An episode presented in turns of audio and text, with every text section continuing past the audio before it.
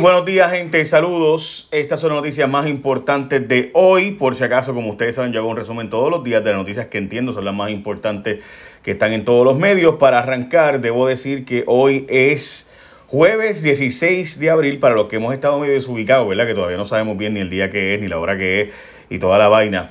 Eh, así que gracias por seguirme en este resumen. Recuerden que si quieren que les llegue el resumen escrito con las noticias, el resumen escrito con las noticias, los links para que veas las noticias por ti mismo, incluyendo hoy la eh, noticia de que la inteligencia de los Estados Unidos está indagando o investigando el asunto de que eh, pueda haber sido creado el virus en Wuhan esta nueva investigación que están haciéndose por parte de la... Eh, bueno, no es nueva, lleva tiempo la teoría, pero recuerden gente que toda hipótesis tiene que tener evidencia para convertirse en teoría. Así que por el momento es una hipótesis más, que pueda haberse escapado un virus o que pueda haber sido creado el virus en Wuhan. No es la primera vez que se habla, de esto se ha hablado mucho. Hay mucha gente con teorías de conspiración en las redes sociales. Eh, por si acaso, gente, siempre se ha sabido que hay la posibilidad de que virus sean manipulados en laboratorio. Eso siempre se ha sabido. Digo esto porque no sería, de hecho, el, libro de, de, Michael Osterholm, que le he dicho muchas veces que lo lean, él habla, hay un capítulo específicamente de esta posibilidad y de hecho que se cree que en el pasado ha ocurrido que virus de influenza, por ejemplo, se han escapado de laboratorios porque alguien mal utilizó, ¿verdad? Y entonces lo cogió él y se lo pegó al otro, y el otro al otro, y el otro al otro.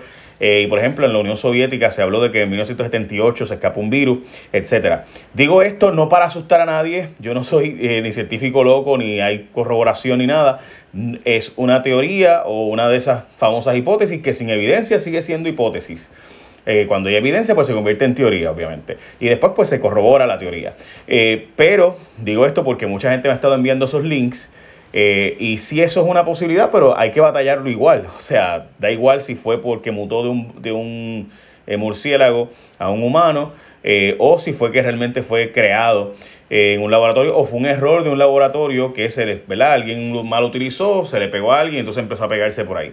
So, dicho eso, vamos a noticias importantes de hoy independientemente de que la inteligencia de la comunidad internacional esté buscando en este laboratorio de Wuhan y por si acaso para los que no saben, ¿verdad? En el laboratorio de Wuhan o de Wuhan, que es como realmente se dice, eh, en Wuhan había un laboratorio que varios eh, científicos y diplomáticos de Estados Unidos fueron a investigar y en el 2018 escribieron cables diplomáticos, o sea, espías de Estados Unidos enviaron cables diplomáticos a Estados Unidos diciendo, hey, aquí este laboratorio de Wuhan hay que tener cuidado porque no tienen las mejores medidas de seguridad, no tienen las mejores medidas de eh, la capacidad de controlar el que se les escape un virus o que se haga mal la utilización de, o sea, no tienen las mejores medidas, pongámoslo así, eh, de seguridad para asegurarse que ese virus pues no salga por ahí. Eh, y eso pues, el, y por si acaso, ellos tienen un centro de investigación importante y en esos mismos cables esos mismos diplomáticos de inteligencia de Estados Unidos decían, pero es bien importante ayudar a este laboratorio porque son unas investigaciones muy brutales y muy buenas, muy adelantadas eh, en cuanto a los coronavirus que están en los murciélagos, que sabemos que son montones. So, recuerden que el SARS, de hecho, hablaban en estos cables diplomáticos de que había la posibilidad de que otro, eh, de que, de básicamente de precisamente, está el link, el jfonseca.com, pueden buscarlo, es una noticia que sale, dos noticias que salen de medios de Estados Unidos ayer, eh, habían unos cables diplomáticos diciendo, hacen unas investigaciones súper importantes y es bien importante ayudarlos económicamente porque en ese laboratorio de Wuhan, en China, se hacen investigaciones específicas sobre virus, coronavirus, que son bien parecidos a el SARS-1. SARS, que fue obviamente la enfermedad eh, del 2002-2003 que afectó a tanta gente y que se habló de que puede ser una pandemia, pero como se controló en el verano, eh, pues entonces no se hizo nunca una vacuna. Lo mismo ocurrió después con el MERS. Recuerden que el SARS fue que pasó del murciélago a otro animal, a las aves, y las aves pasaron a los seres humanos. En el caso del MERS lo mismo. El coronavirus que estaba en los murciélagos pasó a camellos y camellos pues pasó a seres humanos y ahí pues empezó a contagiarse un montón de gente. So, eso es lo que dice estos cables diplomáticos y estas noticias internacionales. No lo digo yo por si acaso, así que está en jfonseca.com los links por si quieres buscarlos y verlos por ti mismo. Eh, ok, ahora sí vamos a noticias importantes de hoy. Digo esto por toda la gente que me estado enviando esa, esas, esos links esas noticias. Siempre ha sido una posibilidad, eso es lo que dicen esas noticias, eso es lo que siempre ha sido una posibilidad el que, el que un virus sea manipulado. Eso ahí había, de hecho, hasta los años 70 había una unidad de investigación de armas biológicas en Estados Unidos que hacía esto, eh, hasta los años 60 y pico, pero se eliminó supuestamente, ¿verdad? Bueno, ok, ahora sí, vamos a noticias importantes de hoy. Eh, por si acaso, quiero arrancar diciéndole, eh, y creo que es bastante importante esto, ahora va todo el mundo a decirme que yo estoy en las teorías de conspiración. No, gente, yo no creo en las teorías de conspiración. Lo que estoy planteando es que independientemente hay que hacer nosotros exactamente lo mismo, seguir lavando las manos, seguir con el distanciamiento social, ayudar quedándonos en las casas, hay que seguir haciendo las pruebas, independientemente de cuáles sean las teorías de conspiración. Simplemente estoy resumiendo las noticias.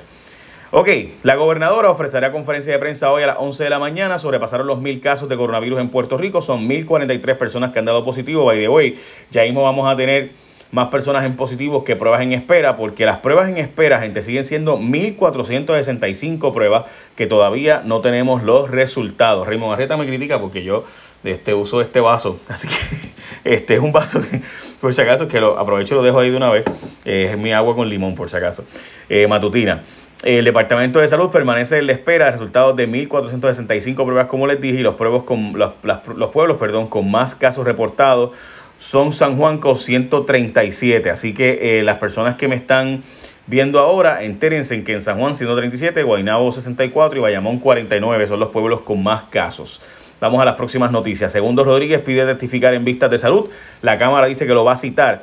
By the way, me pareció bien importante eh, una noticia que está en Metro y, que yo, francamente, les tengo que decir que sí sabía. Si usted detalla la cantidad de pruebas que se han comprado, ya iba por las 400 y pico de mil, pero ahora no sabe nadie cuánto realmente se ha comprado en Puerto Rico. O sea, hay una cantidad de pruebas, hay un arroz con, eh, ya tú sabes que, que francamente las pruebas, la cantidad de pruebas exactas, nadie realmente las sabe. Y vamos por 400 y pico de mil de pruebas. Ayer Lorenzo González dijo que se hicieron, eh, que no se han hecho compras adicionales, pero que sí era importante tener la mayor cantidad de pruebas pruebas posibles. Eh, recuerden que hay un problema con los reactivos, que se había dicho que había reactivos que ni votándole, ahora pues no hay reactivos suficientes para trabajar con las nuevas máquinas de FEMA que FEMA nos va a dar para eh, utilizarlas, como saben, eh, para las pruebas. el precio del petróleo está en 20.08, o sea, subió 21 centavos en el mercado el precio del petróleo de Estados Unidos, el Brent está en 28.78, números bien bajitos. Por si acaso, el precio del oro volvió a subir a 1.765, no hace mucho está en 1.400 y pico, así que a los que compraron oro, pues felicidades. Eh, el paladio está en 2.167, subió 13 dólares. El platino está en 816, el cobre en 2, eh, subiendo menos de un centavo. Y la plata 37 centavos, está en 15 dólares con 87. Bueno, ok, vamos entonces al mercado futuro. Se espera hoy que los informes del desempleo se disparen y por tanto pues los 5 millones de eh, reclamaciones adicionales tienen al mercado medio raro, pero está 14 arriba el Dow Futures. Vamos a las próximas noticias locales en Puerto Rico. Eh, por si acaso, Segundo Rodríguez pidió testificar las vistas de la Cámara de Salud. Dice que lo citarán el doctor Segundo Rodríguez, quien ha sido señalado en vista de la Comisión de Salud como la persona que intervino con el contrato de los 38 millones de Apex. Eh, dice estar pidiendo ser citado para testificar y aparentemente sí lo van a citar para testificar según el presidente de eh, la Comisión de Salud de la Cámara de Representantes. El Departamento de Salud compró otras pruebas a 46 billetes cada una, no solo fueron las de 38 dólares cada una, sino que compraron anteriormente otras pruebas. Yo siempre he dicho que ha habido varias pruebas, dos pruebas particularmente importantes. Una que se le compró a 313, esa no ha sido escandalosa, lo más escandalosa ha sido la otra, ¿no? La del millón. Pero las otras 200 mil, ahí también hay escándalo, especialmente por el precio que se pagó en Puerto Rico con una cantidad absurda. Por si acaso, los epidemiólogos de Puerto Rico desempeñan un papel bien importante y relevante en esta crisis, obviamente, y, la, y esto de salud pública, hay que entender la diferencia entre una emergencia médica y una emergencia de salud pública. Esto es una emergencia de salud pública, no es lo mismo, ¿verdad? Una emergencia médica, te un ataque al corazón, vas para el hospital, hay un médico que está en, en emergencia, ¿no? Y te va a tratar. Cuando es una emergencia de salud pública es diferente y se trata diferente, y eso, en este caso, epidemiólogos son los expertos en eso. El doctorado en salud pública de la Ponce Health Sciences University capacita a los futuros epidemiólogos para aplicar la metodología especializada a identificar enfermedades y factores de riesgo para la salud. ¿Tú quieres saber más información? ¿Quieres estudiar, por ejemplo, epidemiología y otros doctorados? Chequéate porque la Ponce Health Sciences University, incluyendo la maestría en salud pública, te puede ayudar. Puedes acceder a www.psm.edu psm.edu o puedes llamar al 787-664-5254. 664-5254 Ponce Health Sciences University, educación de clase mundial. Ponce Health Sciences University, 664-5254, para que te pongas a estudiar y dejes de estar viendo Netflix y perdiendo el tiempo. Así que ponte, ponte a estudiar. Y, epidemiología. Me dieron ganas de estudiar eso. Bueno, este, ok. Lo importante de nuevo es que las pruebas que se pagaron a 46 billetes, esas no tienen ni autorización del FDA. Así que importante eso. Compañía privada hará el rastreo a pasajeros del aeropuerto y las pruebas no van a ser obligatorias. O sea, contrario a lo que se estaba diciendo de que para entrar a Puerto Rico tendrían pruebas obligatorias, eh, la respuesta es que estas pruebas en el rastreo se le va a dar a Telemedic para que haga esa gestión con una compañía privada, pero no serán obligatorias las pruebas, sino que se va a hacer rastreo y voluntariamente la gente decidirá si se hace las pruebas en el aeropuerto o no. Ok, Salud no gestionó comprar más pruebas por si acaso, como les estaba diciendo, después del fallido eh, asunto con Apex, esa noticia eh, la habíamos mencionado. El empresario dice que es falsa la información de contrato de compra de ventiladores. La senadora Rosana López había dicho que una empresa se ha llevado un contrato de 2 millones y pico, eh, a pesar de que Castro Business Enterprises lo que tenía era un colmado ahí en la esquina de Santurce. Por si acaso, la empresa dice que es mucho más que un colmado de Santurce, que tienen muchísimos negocios, entre ellos el negocio de salud, cannabis y otros más. Eh, y que es un conglomerado puertorriqueño con operaciones en distintos sectores, pero que no llegó a concretarse, que sí había unas propuestas aparentemente, pero que no llegó a concretarse ningún contrato entre el gobierno y la compra de este colmado por 2 millones de dólares para eh, ventiladores. Molesto los alcaldes por decisión de Taylor Swain, por si acaso los alcaldes están pidiendo, y yo honestamente le voy a decir esto, mire, yo sé que mucha gente que me está viendo piensa, ¿verdad? Y, y adora a los alcaldes y le encantan los alcaldes. Mire, voy a decir qué es lo que pasa aquí. En mi opinión, mucha gente piensa diferente a mí.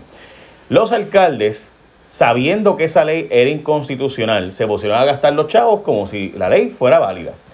Es decir, la ley promesa establece que los chavos, quien decide cómo se pueden usar los dineros en la ley, es la Junta. El gobierno puede disponer, puede decir los chavos se van a usar aquí y allá, pero la Junta lo supervisa.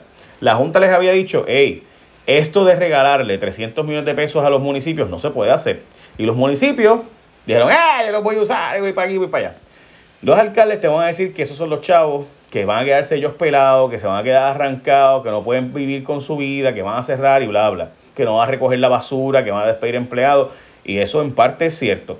Yo les he dicho a ustedes que la Junta desde el principio trajo como estrategia que había que reducir municipios. Y se le estaba dando desde el principio, desde el 2017, se le dijo a los municipios, no los vamos a poner bajo el plan fiscal, pero vamos a ir reduciendo los fondos, así que pónganse a buscar fusiones, que los negocios de basura se fusionen, que hagan, ah, por ejemplo, para que tener 78 departamentos de obras públicas, para que tener 78 departamentos distintos de recreación y deporte, de finanzas, de recursos humanos, únanse y hagan regionalización. Los alcaldes, no, nosotros no vamos a hacer nada de eso. Pues, ¿qué pasa? La Junta dijo, pues, cuando estas leyes que están aprobando para darle más chavos a los alcaldes y dejar que, pues entonces se las vamos a quitar.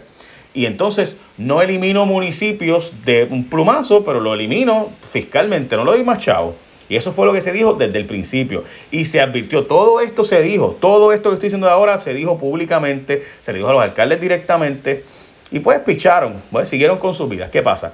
Gente, el problema es que hay un montón de dinero de retiro que los alcaldes no pagaban porque contratan a 800 empleados, contratan a los cuates, a los panas, al corillo, a la jeva, a todo el mundo, ¿verdad? Ustedes saben la historia de los alcaldes, ¿verdad?